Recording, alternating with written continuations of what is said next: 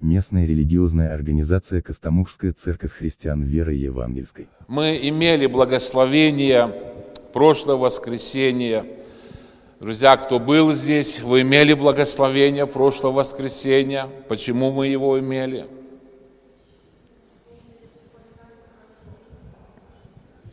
Потому что мы благословлены. Апостол Павел говорит в послании к Ефесянам, первой главе, Бог нас уже благословил в Иисусе Христе. Помните, когда?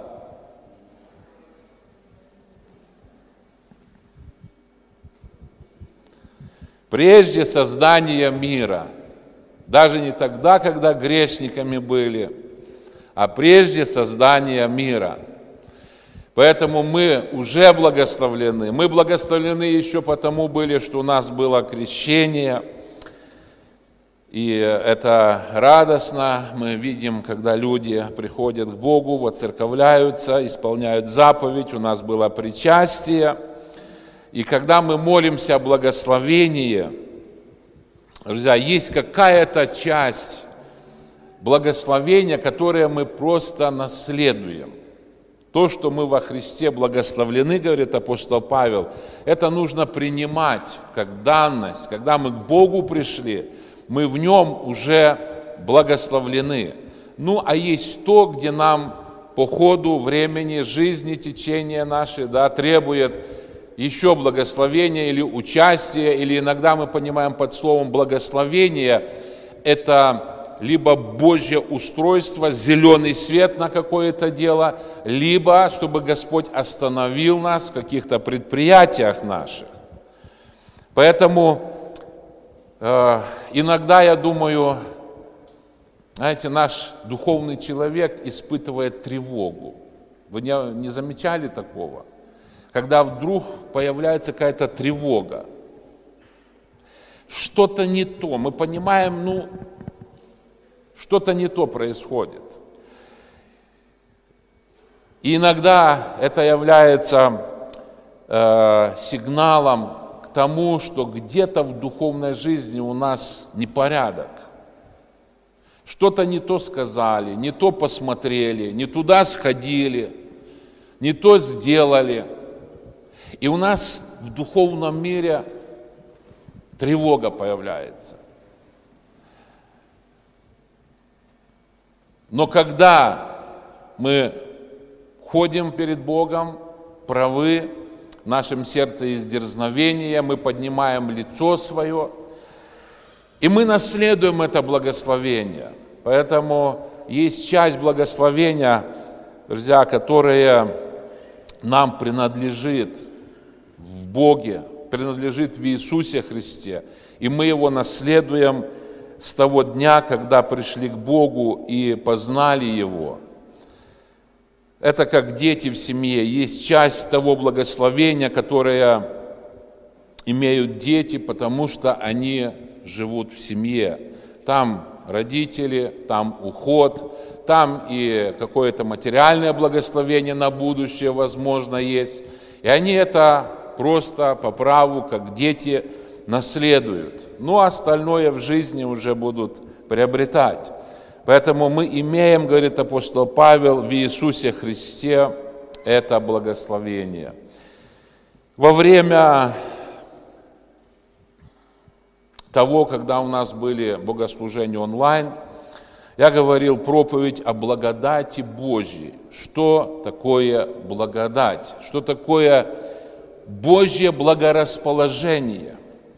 Вот иногда тревога у нас появляется, когда мы понимаем, или духовный наш человек понимает, что какие-то процессы неправильные происходят в жизни. Друзья, и мы проверяем себя, Божье благорасположение ищем, чтобы Господь расположил э, свое лицо, свою милость нам открыл в каких-то делах. Я сегодня буду проповедовать по книге Евреев, послание евреям, 12 глава, «Как не лишиться благодати». Наверное, Знаете, нету ни одного христианина на земле, который сказал бы, э, ну, легкомысленно, что для меня не имеет значения, есть ли благодать или нету благодати в моей жизни. Я думаю, что любой, даже самый слабый и духовно, знаете, немощный, и тот, который э, один раз в году слышит в церкви слова приветствия, что Христос воскрес, потому что один раз в церковь попадает, и тот хочет наследовать благословение. Тот хочет также наследовать Божью благодать. У вас есть с собой Библии, да?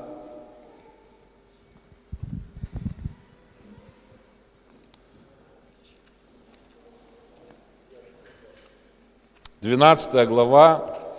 Я всегда говорю, когда мы приехали, привезли Библии, 90-й год был, и люди впервые брали, то минут 2-3 нужно было ждать, пока шуршали страницы, никто не знал, где находится какая-то книга, и подождать, пока все найдут это место. 12 глава, послание евреям, это предпоследняя книга, кто недавно стал читать Библию, это предпоследняя книга Библии.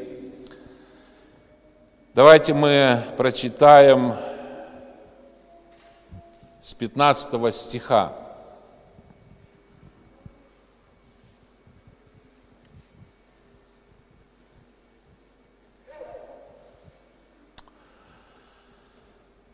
Наблюдайте, чтобы кто не лишился благодати Божьей, чтобы какой горький корень, возникнув, не причинил вреда, и чтобы им не осквернились многие, чтобы не было между вами какого блудника или нечестивца, который бы, как Исав, за одну снеть отказался бы от своего первородства.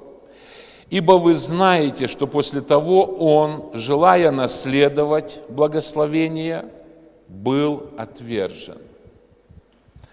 Не мог переменить мысли отца, хотя и просил о том со слезами.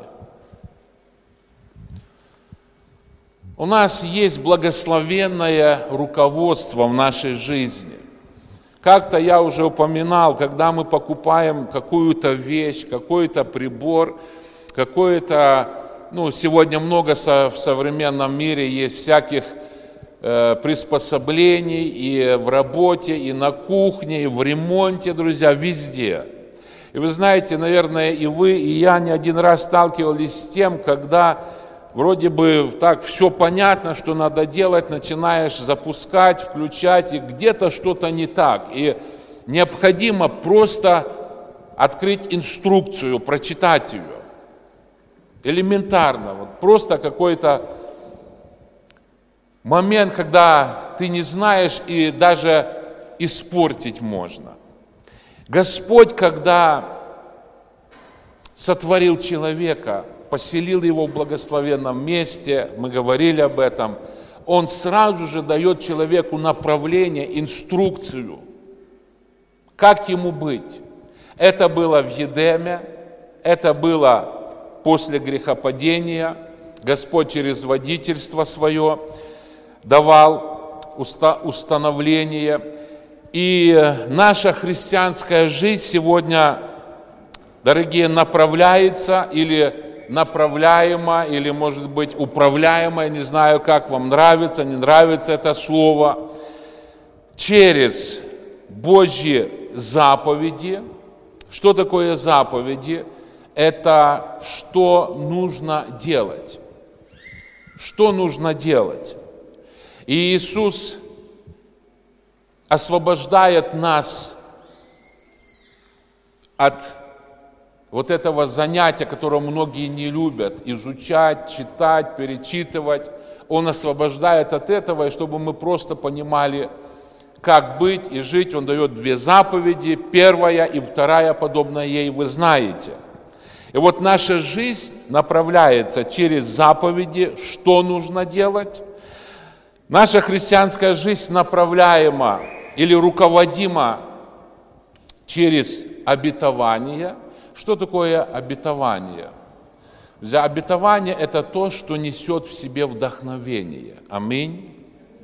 Мы говорим детям иногда дома, вот сделай это и это, и потом я тебе дам там денег, пойдешь купишь себе мороженое, да, и у него появляется вдохновение что-то сделать. Обетование. Божье Слово имеет в себе обетование. Обетование нас вдохновляет. Вдохновляет поступать по Слову, жить по заповеди. И еще есть одна часть, друзья, это предостережение или запрет.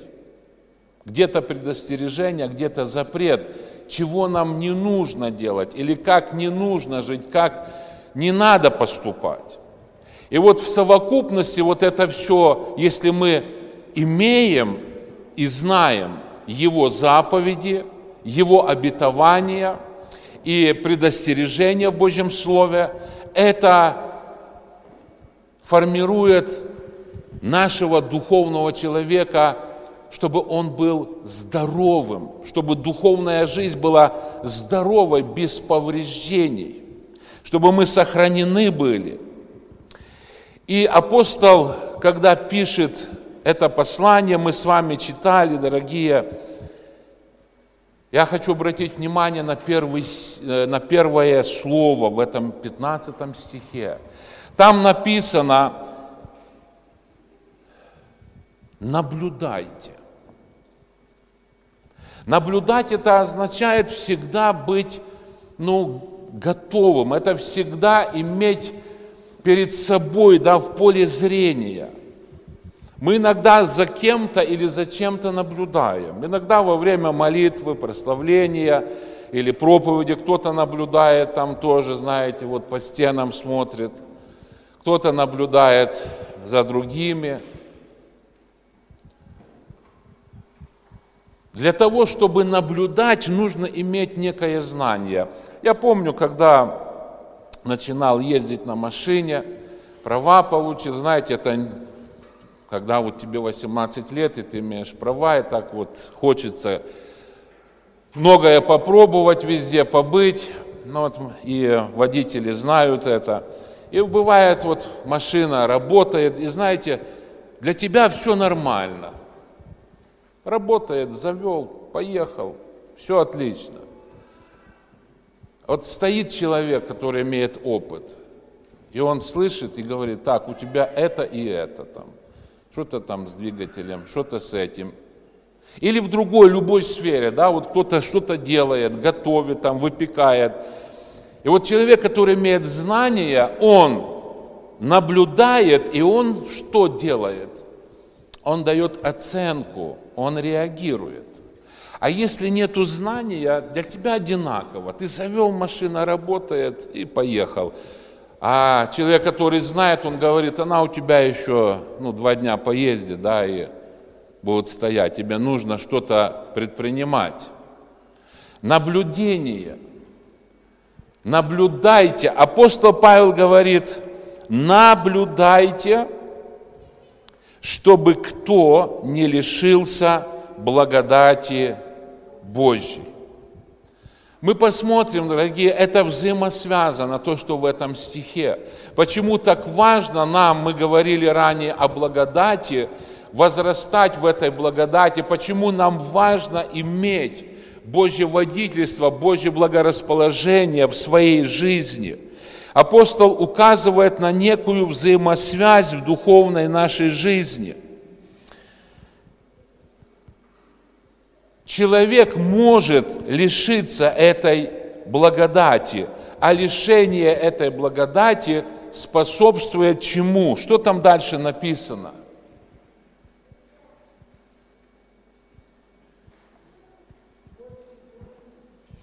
Возникает горький корень. Наблюдайте, чтобы кто не лишился благодати Божьей. Почему он об этом говорит? Почему можно лишиться? Потому что возникает горький корень. Возникнув, не причинил вреда, и чтобы им не осквернились многие. В чем опасность горького корня?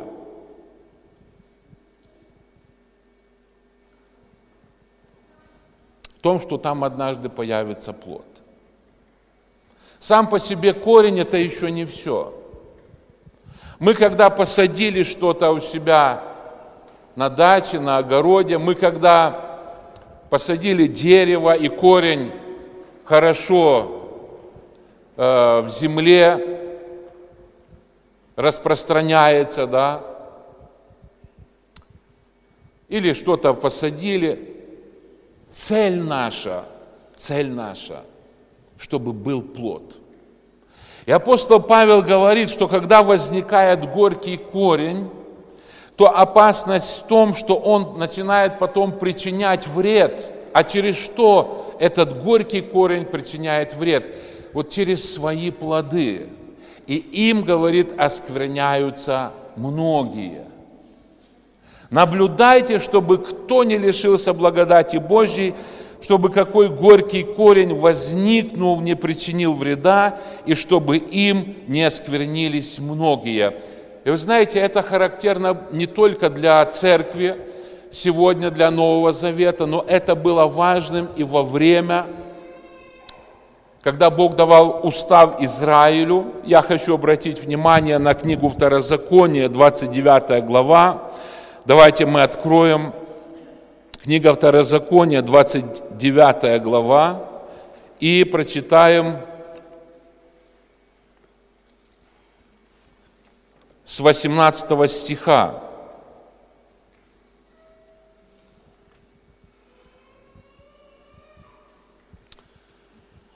Это были последние слова Моисея перед уходом его. С 18 стиха. «Да не будет между вами мужчины или женщины, или рода, вы видите, или рода, или колена даже. Мужчина, женщина, потом увеличивает этот диапазон, говорит, род целый, и целое колено, которых сердце уклонилась бы ныне от Господа. Бога нашего, чтобы ходить служить богам тех народов. И далее, да не будет между вами корня, произвращающего яд и полынь. Можно дальше там еще прочитать. Там говорится о человеке, который услышав эти слова, скажет, а я буду счастлив буду жить так, как мне хочется. Не обращать внимания на эти слова, на это предостережение. Я вам говорил, что мы направляемы, наша духовная жизнь, заповедью, обетованиями Божьими, предостережениями. И если кто-то пренебрегает, говорит, то, говорит, возгорится гнев Божий в 20 стихе на такого человека, и падет на него проклятие, и все, что в книге написано, и изгладит Господь имя его из-под небесной.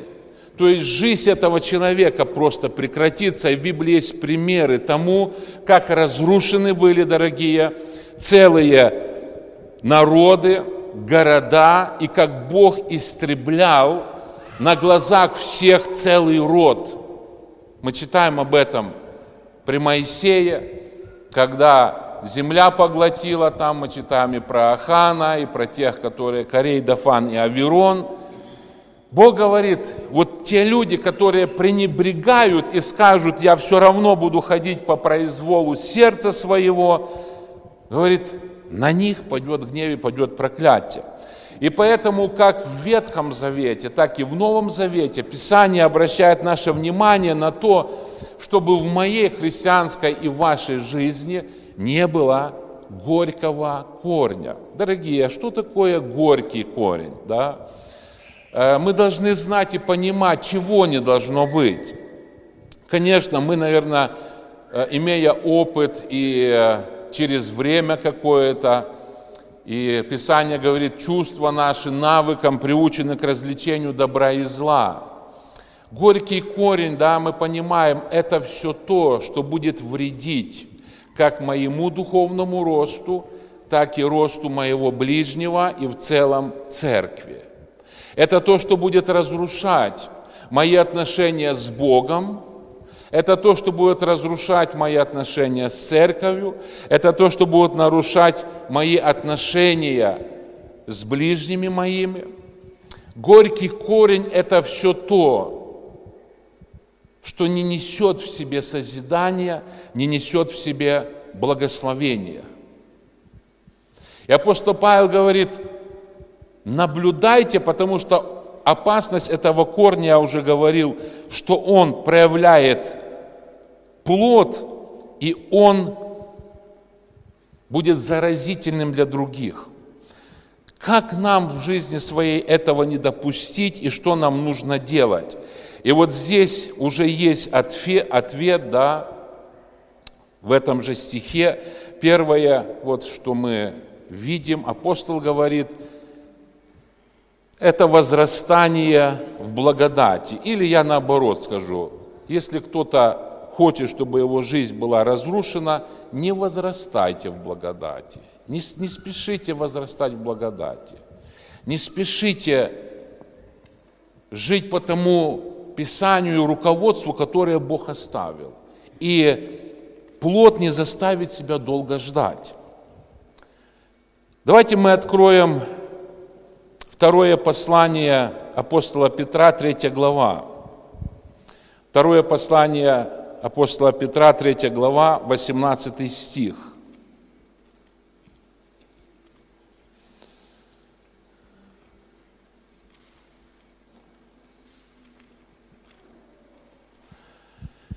Но возрастайте в благодати и познании Господа нашего и Спасителя Иисуса Христа.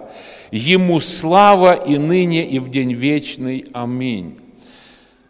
Я хочу, чтобы мы вспомнили, позапрошлое воскресенье мы читали, дорогие, чтобы мы утверждали наше звание и избрание, чтобы мы знали, куда мы и кому призваны. И вот здесь апостол Петр напоминает, возрастайте в благодати и в чем еще возрастайте. По-другому, благодать в нашей жизни умножается по мере или в меру познания нашего Бога. Насколько мы Его знаем, насколько мы Его познаем. Это было важным откровением в жизни апостола Петра, я, кстати, хочу обратить ваше внимание, мы говорили о блаженствах, и здесь Иисус называет апостола Петра, тогда еще просто Симона, он называет его блаженным. Когда он исповедует, что ты Христос, Сын Бога Живого, Иисус говорит, блажен ты, Симон – знаете, для нас это сегодня, может быть, звучит привычно, не несет особо никакого ну, восторга. Но в то время, да, когда Иисус сказал это слово для Петра, что ты блаженный, для других это очень многое значило. Ты блажен, потому что ты получил некое откровение. Хотя после этого опять Иисус говорит ему, отойди от меня, сатана. Блажен ты, э, Симон, сын Ионин.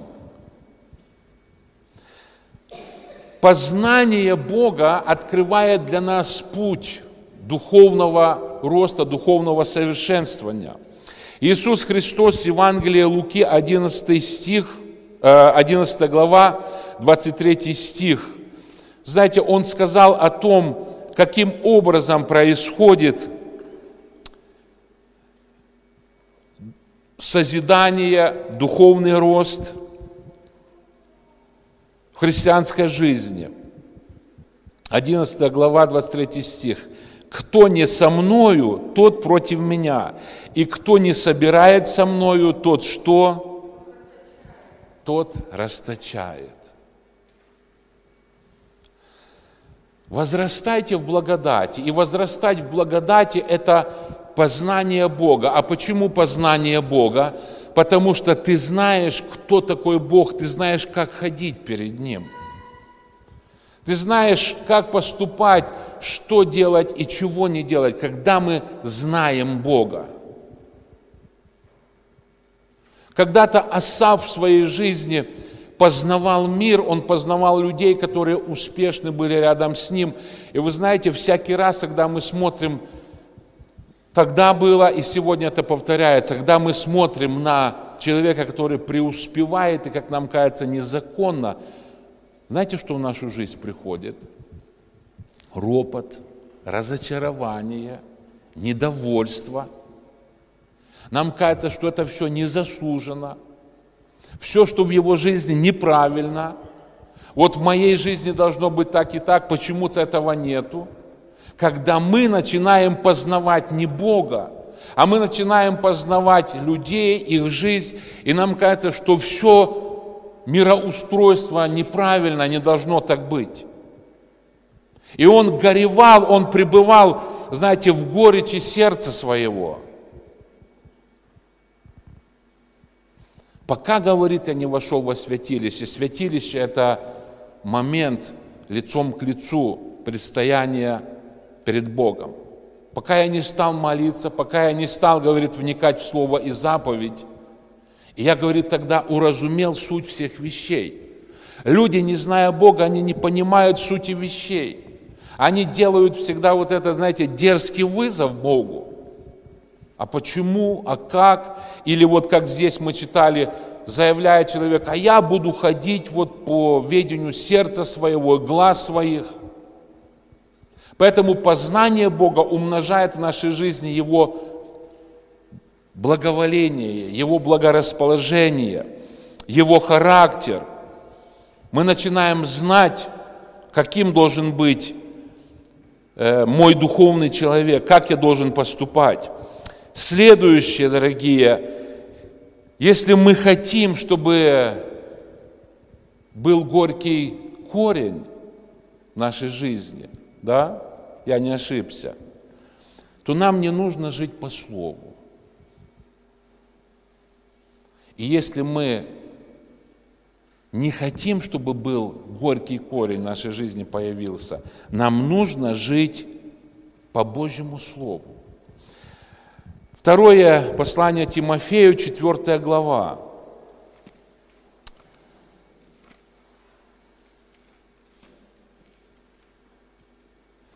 Второе послание Тимофею, 4 глава, я прочитаю. Давайте мы с первого стиха возьмем. Апостол Павел говорит, «Итак, заклинаю тебя». Заклинаю – это не проклинаю, чтобы вы не пугались, у нас вот в нашем переводе это слово «заклинаю» – это «обязываю». Это высшая степень, да, обязательства. Это не проклинаю, это не проклятие. Итак, заклинаю тебя перед Богом и Господом нашим Иисусом Христом. Он обязывает молодого служителя епископа Тимофея именем Господа, который будет судить живых и мертвых, и а, в явлении Его и Царства Его, проповедуй Слово, настой вовремя и не вовремя, обличай, запрещай, увещевай. Я вам вначале сказал, что мы, наша жизнь, моя, ваша жизнь направляема через заповеди, через обетование, через предупреждение или запрещение.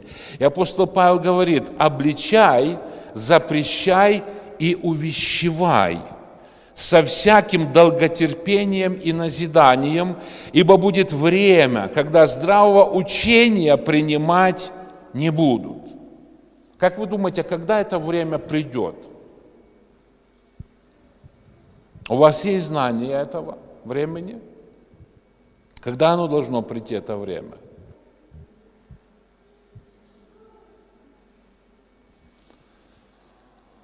Нам кажется, оно где-то далеко и впереди, да? И нас это не коснется, правильно или нет, я думаю. Оно мимо меня пройдет. У нас будет хорошее время, благословенное. Это все не для нас. А? Вчера придет. Ибо будет время, друзья, это время было, это время есть, и это время будет. Только что это будет умножаться. И какое будет время? Когда здравого учения принимать не будут, но по своим прихотям будут избирать себе учителей, которые льстили бы слуху. И от истины отвратят слух, и обратятся, к чему там обратятся? К басням.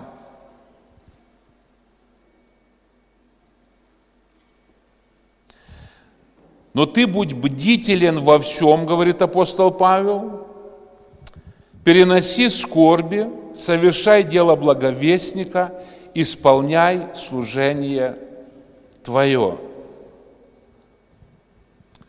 Знаете, вот горький корень особенно появляется, когда, когда, знаете, какое-то лжезнание – какая-то ересь проникает в разум, в сердце, а она заразительна, я уже говорил, по своей природе, потому что оскверняются этим многие. Этим оскверняются многие. Иногда я в церкви вижу, мы сталкиваемся, и вот э, в последнее время Э, вот эти э, такие, знаете, моменты, когда люди не знают, как реагировать на какие-то события. Вот были похороны, люди говорят, ну, надо подождать там 9 дней, надо подождать 40 дней, и потом что-то там где-то произойдет. У меня всегда вопрос, хочется спросить, а откуда вы это знаете, где вы это взяли? Я прожил, и я не знаю вот до сегодняшнего дня в Библии такого утверждения. Но вы знаете, люди это где-то все обмывают, люди этим живут, и вот это все рождает неправильное понимание духовных вещей. Я знаю одну только притчу, или не притчу, историю, которую Иисус рассказал о богаче и Лазаре. И там ничего не написано, что тот туда попал, и ему сказал Авраам, этому, который мучился да, в аду, ну подожди немного, там за тебя молятся, вымолют, может сюда мы тебя перенесем. У вас есть это в Библии или нет у кого-то? Может у меня Библия другая, не знаю. Может у меня Библия неправильная. Я не знаю того, знаете, во всех учениях Иисуса Христа, вот этих лжезнаний, которые люди сегодня каются, они это знают откуда-то, по каким-то вещам. Они ложно увещевают, ложно надежды дают. Вот это лжезнание, оно заразительно. Иногда люди даже сами не разумеют того, о чем они говорят. И это во многих, дорогие, это во многих сферах жизни происходит. Я говорил, что у нас тут было онлайн-общение с пасторами. знаете, говорят, какое-то вот движение появляется, люди такие, кто-то за это время там, самоизоляции ждет общения, прийти в дом Господен. А кто-то говорит, ну вообще-то я вот думал, там послушал, Оказывается, я вообще просто член церкви Вселенской. Я могу дома сидеть, молиться, Господь придет, меня заберет и все. Ему не нужно единство, ему не нужно созидание тела Христова. Это бродит сегодня в христианских кругах. Это вот то лжезнание, о котором апостол Павел говорил, что будет время, когда здравого учения принимать не будут, но как будут поступать, будут по прихотям. Потому что так нравится. Так нравится. И кто-то говорит, да вообще, где написано, что я должен в какой-то церкви быть, там, членом, что-то делать? Я с одним беседовал, да я ни, нигде не член церкви, я не вижу, говорит, в этом обязательство, что это должно быть. Я сам по себе. И мне всегда, знаете, интересно, я уже где-то делился, мы сидели, Мне интересно, если вот к таким э, вот этим облакам, послание Иуды, они облаками называются, те люди, которые движимы ветрами разными. Знаете, завтра придет какой-то парень, скажет, я вот хочу твою дочь замуж взять. Вы знаете, мне было бы важно знать, а где он член церкви? Я член Вселенской церкви, он скажет. Да, я скажу, ну и слава Богу, молодец, давай, конечно, бери замуж, женись, все нормально. Да никогда в жизни. Никогда в жизни. Какой член ты церкви, какой церкви, какое у тебя учение, что ты несешь с собой? Вы бы сделали такое? Ну, каждый здравый отец или мать, да, подумает. Я говорю, друзья, о практических вещах. Языком можно многое сегодня строить и городить. Но когда приходит момент, и это касается твоей жизни, мы начинаем по-другому тогда мыслить. И апостол Павел говорит, это будет время, мы думаем, ну где-то там оно будет, это время, там какой-то антихрист появится, страшный с виду, мы все поймем, что ага, сегодня старт этому времени. Нет, оно было, оно есть сегодня. Они, говорит, будут по прихотям избирать учителей, которые льстили бы. Чему они льстят? Слуху. Ласкают слух, это нравится, потому что это согласно внутреннему вот этому водительству ложному. И вот это появляется горький корень. И мне, знаете, что самое интересное, что вместо того, чтобы рассуждать над истиной, люди пытаются, христиане, перебрать сегодня все лжеучения, разобраться. А иногда еще, когда говоришь, что вот это плохо или эта книга,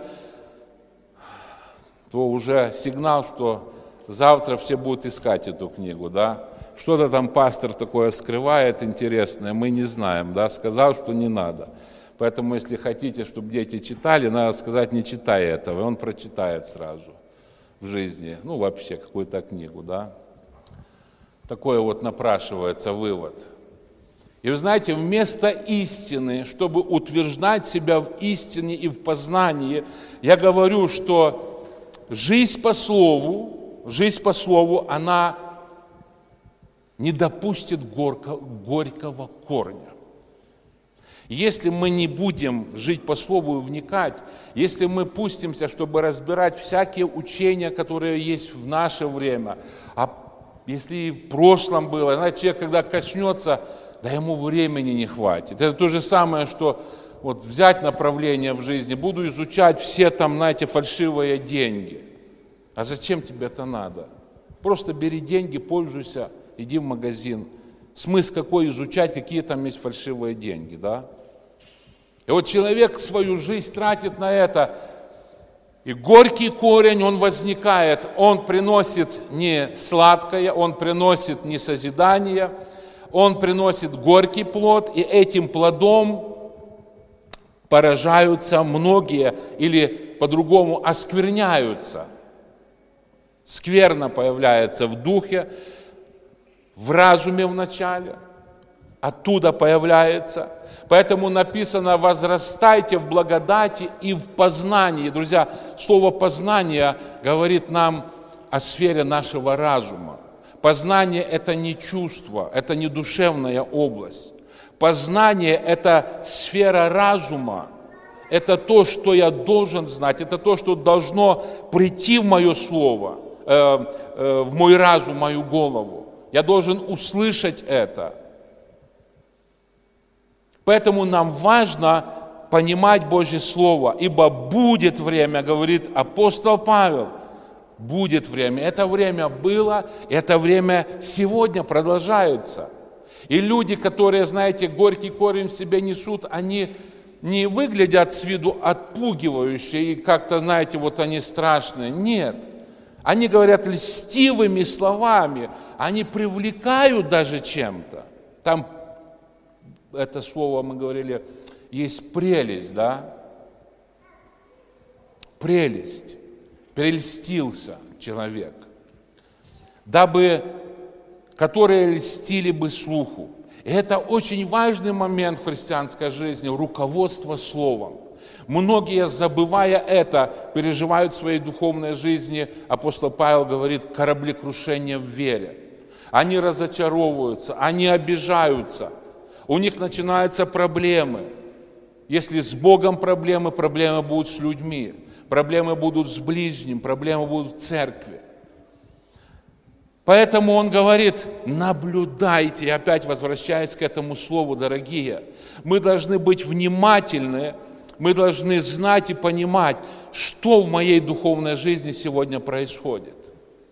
К чему ведет мой образ жизни, то, чем я живу, то, что я слышу, то, что я смотрю, то, что я делаю, то, что я говорю, с кем говорю, куда я иду – каким плодам это приведет.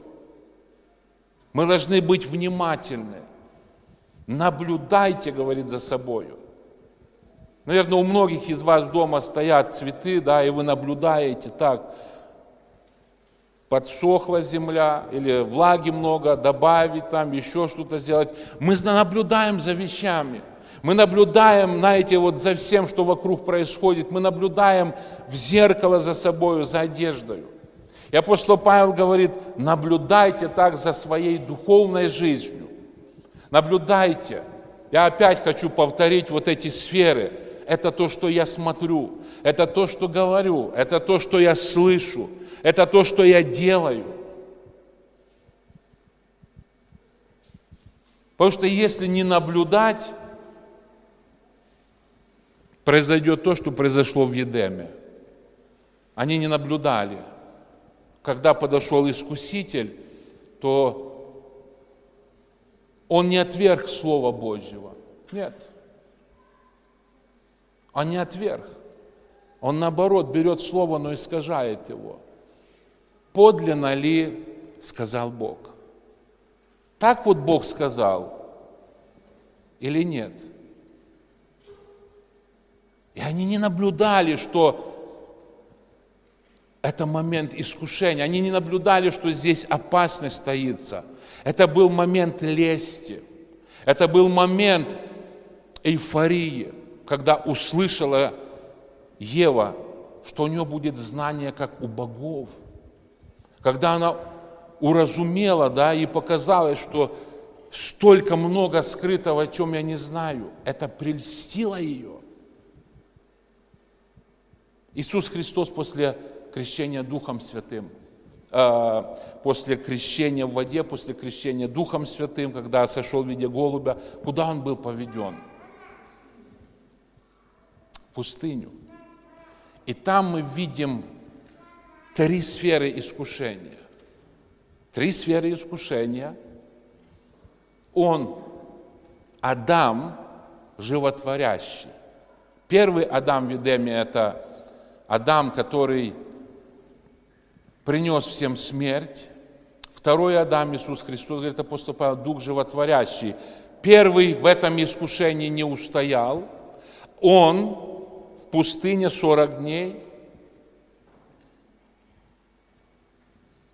посте, и приходит искушение. И он устоял. И он тоже там тонко подходит. Но знаете, что такое наблюдать это состояние готовности – Сколько много примеров, да, когда на посту где-то или во время сражений, вот, какой-то там в дозоре был, уснул, и все, и его тепленького взяли, связали, захватили там, осаду сняли. Всего-навсего. Человек, который не наблюдал, человек, который предался сну, это наблюдать, это быть в состоянии готовности, это бодствование, это понимание времени, это понимание ситуации. Дорогие, я вот более на этом вот почему-то сейчас останавливаюсь, чтобы мы разумели, что есть Божье руководство. И я вот говорил вот этим, э, когда мы общались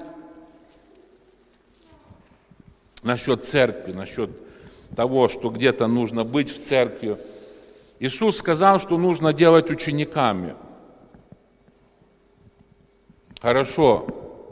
Когда Иисус избрал себе учеников, сколько у него их было, знаете или нет? Сколько? Тех, которых он к себе приблизил, было 12, да? А так их много было. Иисус пришел, начал служить, вышел из пустыни, проповедует, Царство Божье приблизилось, покайтесь, избирает учеников. Достаточно, все было как нужно. Но он тем же ученикам потом говорит, которые уже были рядом с ним, я создам, что я создам? Церковь. И вот по теории вот этих учителей современных, зачем ему это нужно было? Уже были ученики. Ходи с ними, работай, проповедуй. А он им говорит, я создам церковь. Церковь, вы знаете, да, что это значит? Как переводится с греческого это слово? Екклесия – это собрание, это общение. И в Деянии апостолов мы читаем, не смели, люди боялись, видели духовно природу церкви, они боялись присоединиться, которые были лицемерами, нечистыми мыслями, или несерьезно еще воспринимали. То есть это говорит нам о том, что это было общение святых народа Божьего, это была церковь. И вот эти все лжеучения оно разбивает, потому что это Господь сказал. Это не Петр придумал потом, что давайте мы что-то создадим после Господа еще свое новое.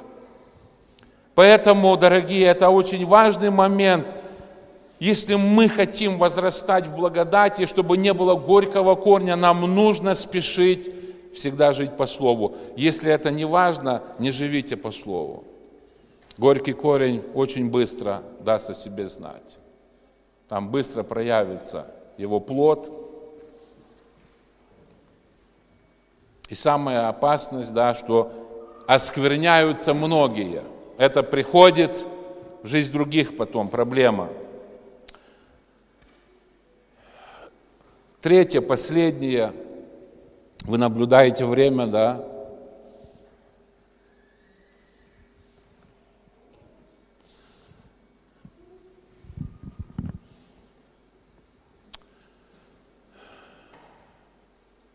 Первое Иоанна, вторая глава. Первое послание Иоанна, вторая глава. Я не случайно упомянул эти вещи – по поводу вот этих всех э, мертвых, когда уходят наши близкие друзья, потому что у нас в церкви периодически, да, братья, сестры уходят, как и везде. И если есть неправильное знание, понимание, люди имеют ложные надежды.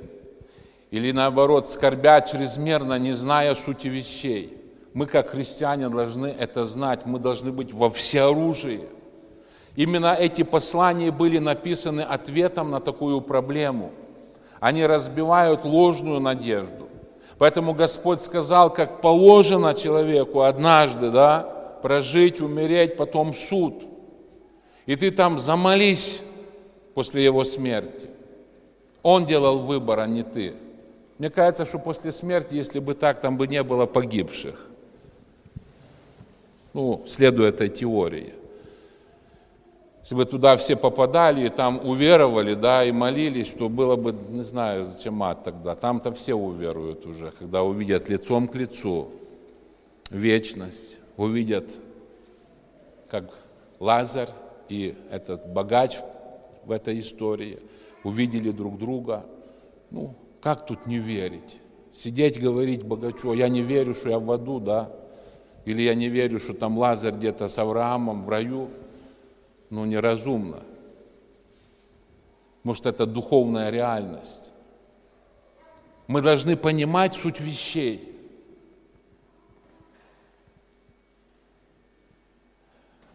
Последнее я вам назвал, да, что мы будем читать. 1 Иоанна, 2 глава. Мы читаем церкви это место, на память вы его знаете –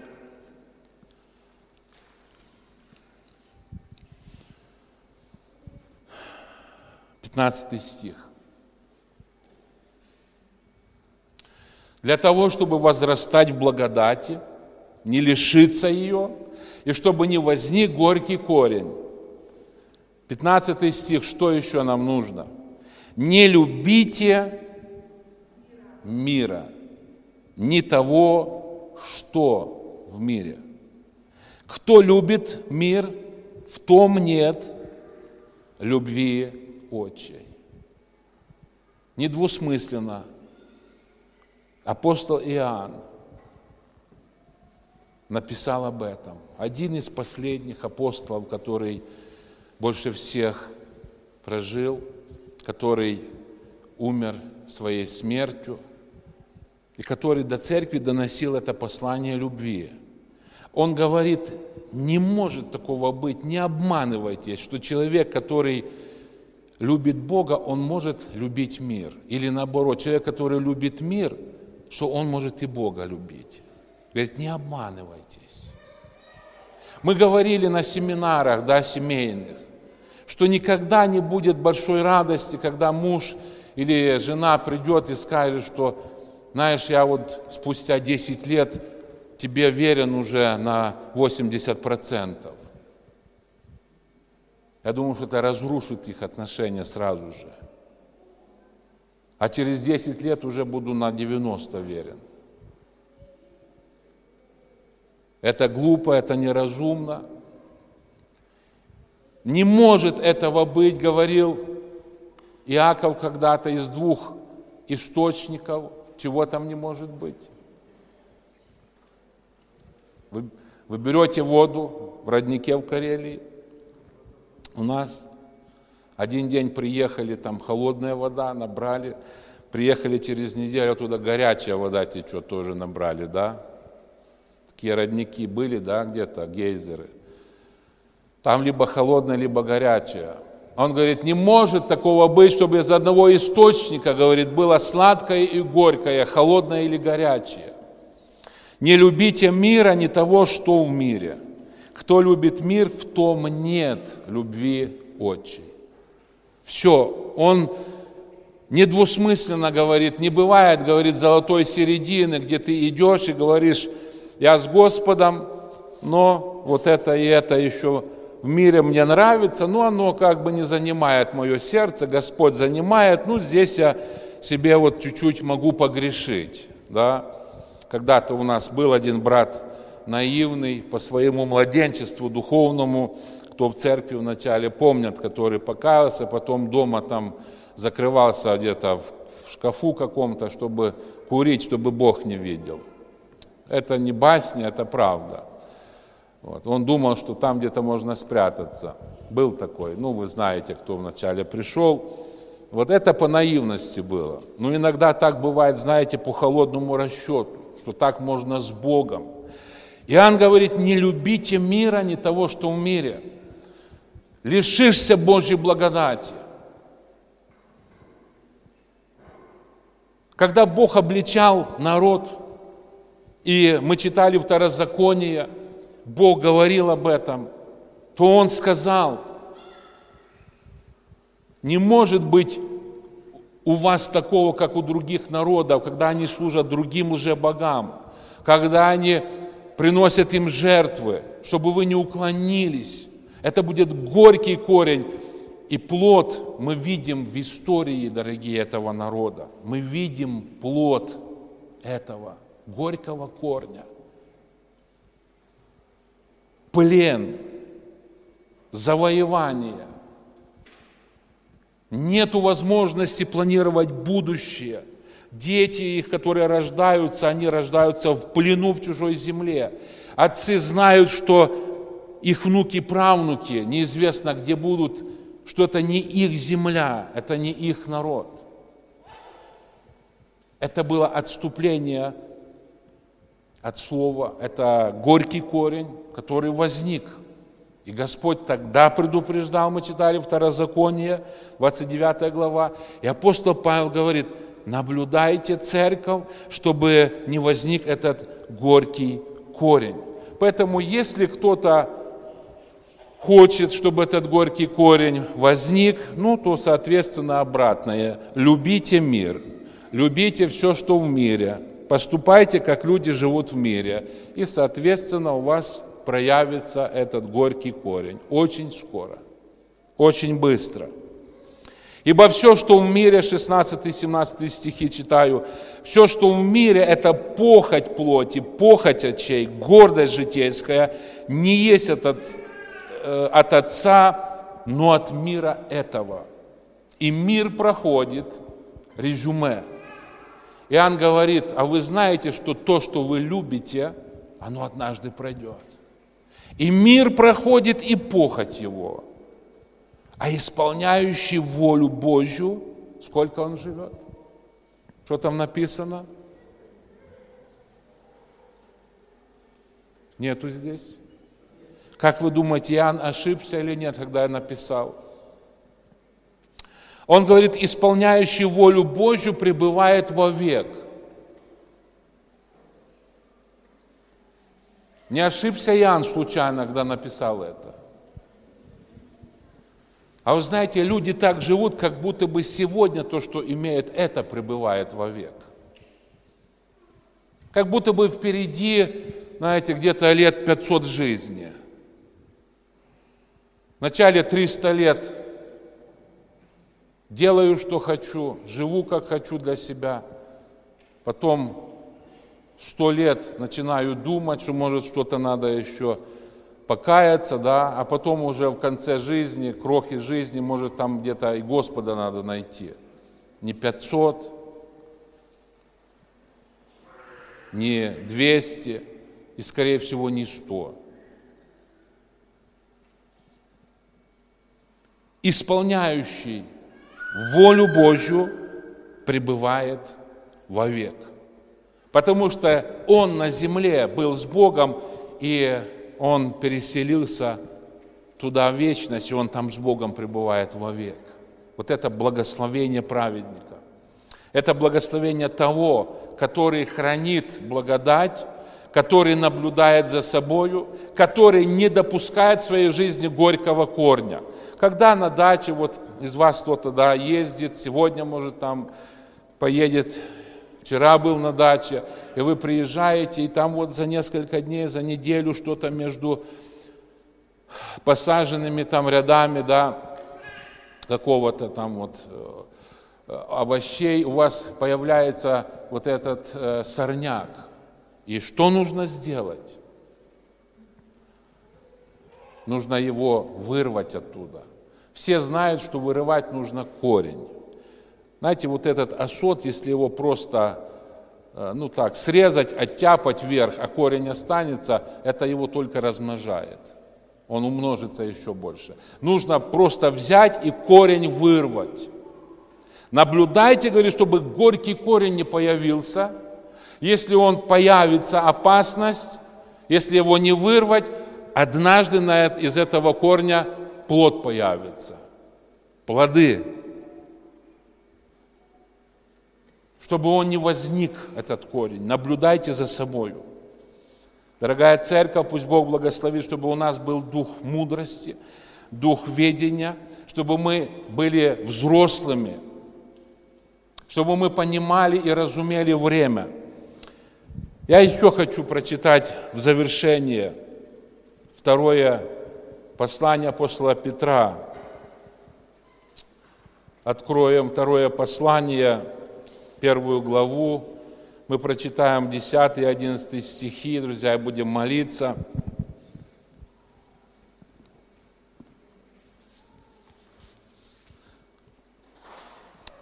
Поэтому, братья, более и более старайтесь сделать твердым ваше звание и избрание. Мы говорили прошлое воскресенье, кому мы призваны, кем мы призваны и кем мы избраны. И Петр, апостол Петр говорит, более и более твердым делайте ваше звание и избрание, так поступая никогда не приткнетесь. Ибо так откроется вам свободный вход – вечное царство Господа нашего и Спасителя Иисуса Христа. Вам откроется свободный вход. Для кого-то он не будет свободным.